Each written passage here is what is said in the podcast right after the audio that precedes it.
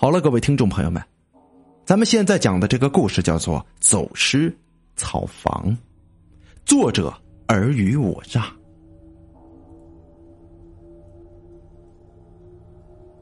一九六六年五月十六号，新兵满城，卡车刚一停稳，车上的青年就迫不及待的冲出了卡车。刘长山是最后下车的。等到他下车的时候，看到村里这个路被村民们围得水泄不通了。一个村长模样的站在最前边，手里拿着名单，名单，所有的人都盯着那张名单。过了一会儿，村长才缓缓的开口：“张永年。”哦，到。一个十六七岁的小伙子从队里站了出来。亲娘。这娃子就去你们家吧。说着，一个五六岁的小孩跑过来，拉着他的手，亲昵的喊着“哥哥”，和他的母亲带着张永年回了家。刘长山看着同伴一个个被热情的村民们接回了家，却迟迟还没有念到自己的名字，他有些急了。最后，卖场上只剩下了刘大公，孤零零的一个人。村长。转身就要离开，刘长山急了：“村长，我我去哪儿啊？”村长看了刘长山一眼：“你叫什么名字？”“哦，我叫刘长山。”村长又盯着名单好看了一会儿，这上面没有你的名字呀，你是不是坐错车了？村长赶忙从兜里掏出地址给村长看。哎，地址是这里没错的，就算你坐错车了，也不可能回去了。嗯，这么吧，你跟我来一下。村长朝刘长山挥了挥手，示意他过来。刘长山跟着村长左拐右拐的走了好长一段路之后，在一个小院子的门前停了下来。村长拉着门上的铁环，三下轻一下重的扣了门。过了一会儿，一个苍老的声音从屋子里传了出来：“进来吧。”铁门在村长的推动下发出了吱吱呀呀的响声，听着都让人不寒而栗呀。宽大的院子里非常的杂乱，一些废弃的木头和铁片堆在一起，其中一间屋子的门好像被一张动物的皮给封住了。村长皱着眉，带着他走进了一间屋子。屋子里光线黑暗，隐隐约约的看见一个老头子斜坐在炕上抽着烟。哦，李大爷，这是我们村新来的一个知青，呃，他没地方去，你就收下他吧，帮你打点杂活，当个下手也好啊。村长对他说话的时候，语气竟然有一丝的尊敬。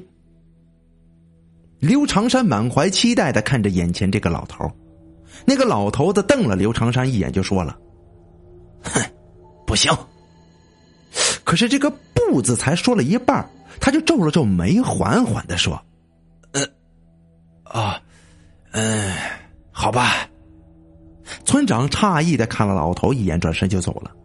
屋子里只剩下了刘大公、刘长山和刘老头和那个老头子。老头看看刘唐山呢，指了指他脖子上戴着一小块石头。这个是谁给你的？哦哦哦，这个嘛，呃，这是我爸爸传给我的。他他说是呃，无论如何都要我带在身边的。那老头哦了一声，接着说：“天色不早了，你回知青的寝室吧。出门左转第三个胡同第一家，就是你们住的地方。”明天早上我会过去叫你的。刘长山走在阴暗的胡同里，每走一步都感觉身后好像跟着什么东西。他加快了脚步，很快就找到了老头说的那个胡同。他小心的推开了门，怕惊醒了自己的同伴。进门后，他转过身，刚想关门呢，谁知那门咣当一声自己给合上了。啊，哦。可能是过堂风吧，啊！刘长山也没多想，毕竟北方的过堂风强劲的很呐。风把门吹开或者吹关上，哎，那都是常见的事儿了。他提起煤油灯，划了一根火柴将其点亮，借着微弱的灯光，刘长山转过身想找自己的位置，踏踏实实的睡一觉。可谁知啊，在他刚转过身的一瞬间，一张青紫色的脸盯着他看呢。刘长山的脸贴着那张青紫色的脸，那脸上狰狞的表情，甚至每一个汗毛，他都看得清清楚楚的。刘长山吓得瘫软在地上，煤油灯摔在了地上，闪了几下就灭了，房间里再次陷入了黑暗。黑暗中，刘长山摸索着想开门，可不论是他拉还是推，那看似破烂的门竟然纹丝不动，像是被别人在外边紧紧的抠住了一般。刘长山忽然感觉脸上一凉，好像有一只冷冰冰的手正贴在自己的脸上，还没等他反应过来呢，那一只手呢，一下子勒在了他的脖子上，把他向后拽了过去。刘长山死死的拉着脖子上的手，可是那手啊，力气大的很呐，根本就扯不掉。他的脸因为喘不上气儿来而憋得通红。就当他快要缺氧窒息的时候，那只手竟然松开了。刘长山坐在地上，贪婪的大口着呼吸着空气。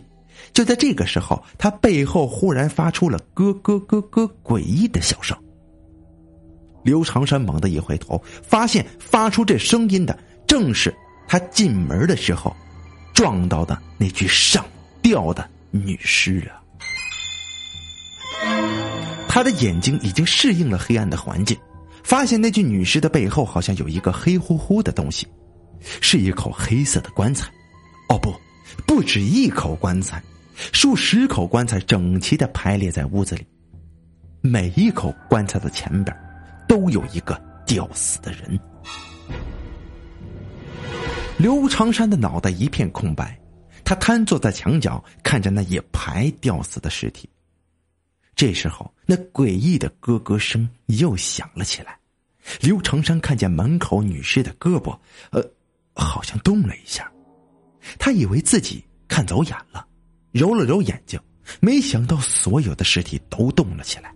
尸体们缓缓的抬起了胳膊，拽住勒在自己脖子上的麻绳，把自己放了下来。啊！啊！刘长生看着眼前恐怖的一幕，想起了小时候爸爸说过的一句话：“吊死剪绳割房梁，就怕尸体自己走。”吊死鬼虽然厉害，可是，一旦他把脖子上的麻绳剪断，把他上过吊的房梁切断，就很好对付了。可是，一旦这尸体自己从绳子上爬下来，那麻烦可就大了。纵然是再厉害的老道士，也不一定打得过。而现在，刘长山所看到的是数十个尸体慢慢的转过身，推开身后的棺材盖先是一只脚跨进了棺材里，这些棺材中啊，好像放着一些液体。尸体走进去的时候，发出了哗啦哗啦的水响声。等到那些尸体全部没入棺材之后，刘长山才缓缓的站了起来。刘长山感觉自己的脑袋像是炸开了一般，他缓缓的向门口移动，看见那棺材里放着一堆褐色的液体，发着尸臭。水里好像还有什么东西在游动，刘长山憋足了劲儿，猛地撞开门向外跑去。这忽然有一只手拽住了他的衣服，他向前一冲，衣服呲啦一声被撕掉一大条子。他飞快的向那老头的家跑去，这头也不敢回呀。刚跑到门前，脚下不知被什么东西绊了一下，头重重的磕在了铁门上，眼前一黑，就什么。也不知道了。恍惚之中的刘长山好像听见有人在喊自己的名字：“喂，刘长山，刘长山。”刘长山费力的睁开双眼，发现有人喊自己的名字，正是那个老头。老头见他醒了，起身给他倒了杯茶。刘长山看了看周围，发现自己正躺在床上，额头上也被缠了好几圈的布。床的周围还摆了一些像是呃像是法器之类的东西。呃，老头，老头，吊死人会会走的。刘长山这个时候显得语无伦次了。别着急，喝口水，慢慢说。这茶里呀，快喝吧。我特意去坟地采了一些坟头草和一些药材，快喝了，喝了它去阴气呀。刘长山听到这里，刚喝的一口水差点喷出来。啊，什么？坟坟头草？老头摇了摇头。你现在还不必懂得这些，先给我讲讲事情的经过吧。哦，对了，还有，呃，我姓李。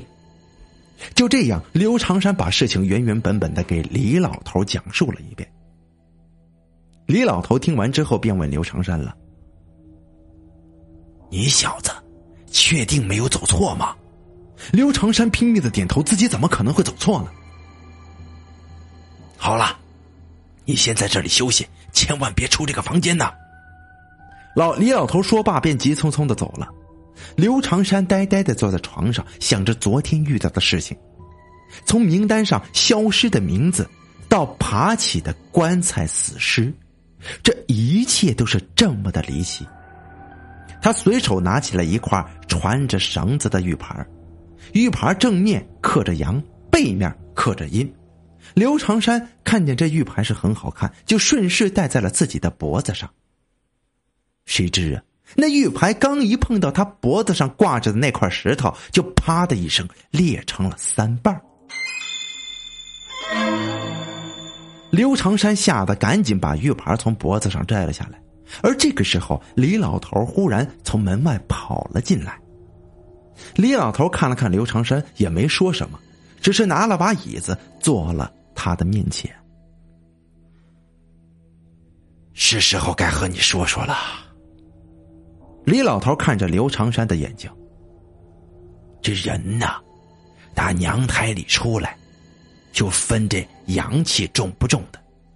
如果阳气极重的人，一般的鬼根本就接近不了他们，而你，就是阳气极弱的那种人呐。李老头挺了挺身子，继续说：“像你这种人。”即使带最好的法器，也无法弥补你的阳气，所以只好加重你的阴气，让鬼都分辨不出你是人是鬼。只有这样，你才能活命啊！说着，他指了指刘长山脖子上的石头。这个就是招魂石，乃极阴之物。如果普通人带上它，早就被勾走了魂了。刚才那个玉牌，法力不足。难以抵挡他的阴气，所以就炸开了。李老头不紧不慢的抽出他的大烟袋，放上烟丝，点上火之后吸了一口。刘长山看着自己脖子上的石头，他忽然有一种害怕的感觉。昨天你能活着回来，那是因为你几乎都没有阳气，那些吊死鬼都没看到你，你才捡回来一条命啊！要不然。给你一百条命都不够你死的。不过话又说回来了，普通人也不可能进到那个地方。今天我四周查看了一下，根本就没你说的那个痕迹呀。刘长山听完李老头的话，惊起了一身的冷汗。难道那个地方是阴间不成吗？李老头拍了拍刘长山的肩膀：“小伙子。”阴间的事情，我们就不要管了。事情过去就过去了，又何必太过在意呢？